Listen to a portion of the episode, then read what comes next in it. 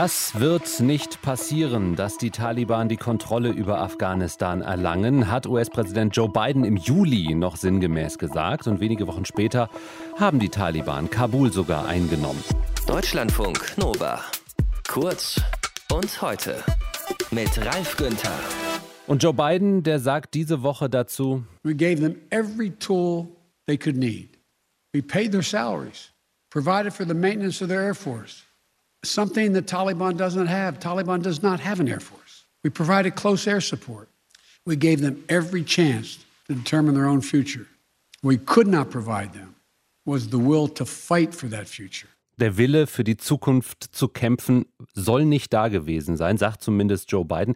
Wie konnten der afghanische Staat und die afghanische Armee eigentlich so schnell zerfallen? Darüber wollen wir mit Waslat Hasrat Nazimi sprechen. Sie ist Leiterin der Afghanistan-Berichterstattung der Deutschen Welle. Hallo, Frau Hasrat Nazimi. Hallo. Kommt es für Sie überraschend, dass die Taliban so schnell die Macht in Afghanistan erobert haben? Also es ist nicht total überraschend, dass es dann doch so schnell ging. Klar, das hat uns doch alle überrascht. Also wir haben schon damit gerechnet, dass es noch einige Wochen dauern wird. Dass es innerhalb von Tagen passiert ist, hat auch uns überrascht. Beim Vormarsch der Taliban, da haben sich die Einheiten der afghanischen Armee oft kampflos auch ergeben. Wie kommt es, dass die Armee, in die der Westen ja Milliarden investiert hat, auch Ausbildung, natürlich die Waffen, den Taliban so wenig entgegenzusetzen hatte? Oder hatten die Leute gar kein Interesse an einer Verteidigung und sind fein mit den Taliban vielleicht sogar? Ich glaube, das kann man nicht so sagen. Das sieht man ja auch an den vielen Menschen, die sich an die Flugzeuge gehängt haben. Also das spätestens sollte ja ein Beweis dafür sein, dass sie nicht damit d'accord sind, dass jetzt die Taliban die Macht übernommen Aber haben. Aber ich meine ja die Armee die Soldatinnen ähm, und Soldaten? Bei der Armee ist es so, dass es nicht stimmt, dass sie super ausgebildet waren, so wie Joe Biden auch gestern gesagt hat, beziehungsweise im Juli, Entschuldigung, er hat im Juli gesagt, dass äh, die afghanische Armee das alleine schafft. Sie sind sehr gut ausgebildet, sie haben 300.000 Kämpfer.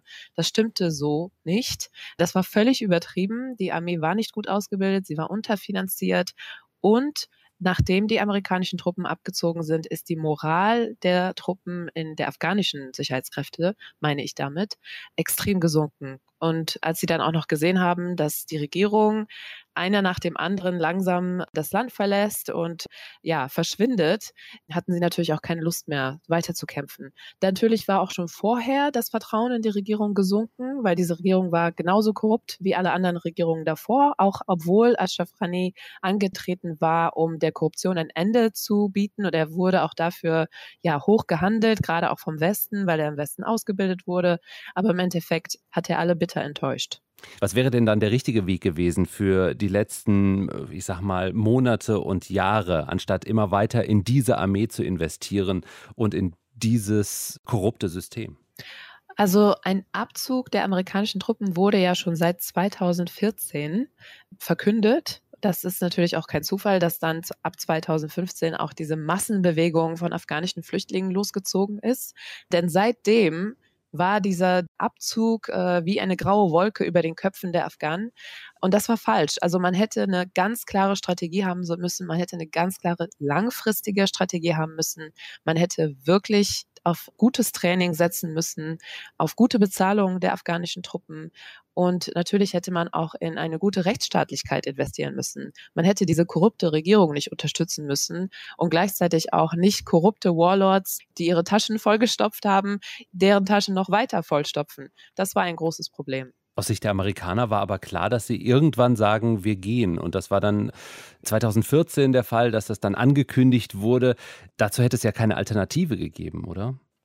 Natürlich, also es war klar und das wollten eigentlich auch die Afghanen, dass die Truppen irgendwann wieder abziehen, aber nicht so überstürzt mhm. und nicht auf diesem Wege. Und gleichzeitig, ich weiß nicht, ob Sie die Bilder gesehen haben, aber die amerikanischen Truppen sind ja teilweise über Nacht einfach abgehauen, mhm. ohne ihren afghanischen Partnern Bescheid zu geben, haben ihren ganzen Müll hinterlassen und haben gleichzeitig das ganze Equipment, Waffen und so weiter auch nicht an die Afghanen weitergegeben, zum Teil. Zum Teil haben sie alles einfach abgebrannt, damit es niemand benutzt. Da war natürlich ja eine große Chance auch vertan. Wissen Sie, was die Soldatinnen und Soldaten dann jetzt machen? Schließen sie sich den Taliban an? Das ist eine gute Frage. Also ich habe noch nicht darüber, noch nicht viel darüber gehört. Einige sind desertiert, einige sind äh, nach Usbekistan oder Tadschikistan geflüchtet. Was sie jetzt in Zukunft machen werden, ich denke mal, dass gerade Frauen sich verstecken werden momentan und bei den anderen sieht es wahrscheinlich ähnlich aus. Also alle, die momentan gefährdet sind, weil sie auf der falschen Seite in Anführungszeichen gekämpft haben, versuchen irgendwie rauszukommen oder verstecken sich momentan. Warum sich der Staat und die afghanische Armee so schnell geschlagen gegeben haben. Darüber haben wir gesprochen in Deutschlandfunk Nova mit Waslat Hasrat Nazimi, Leiterin der Afghanistan-Berichterstattung der Deutschen Welle. Deutschlandfunk Nova. Kurz und heute.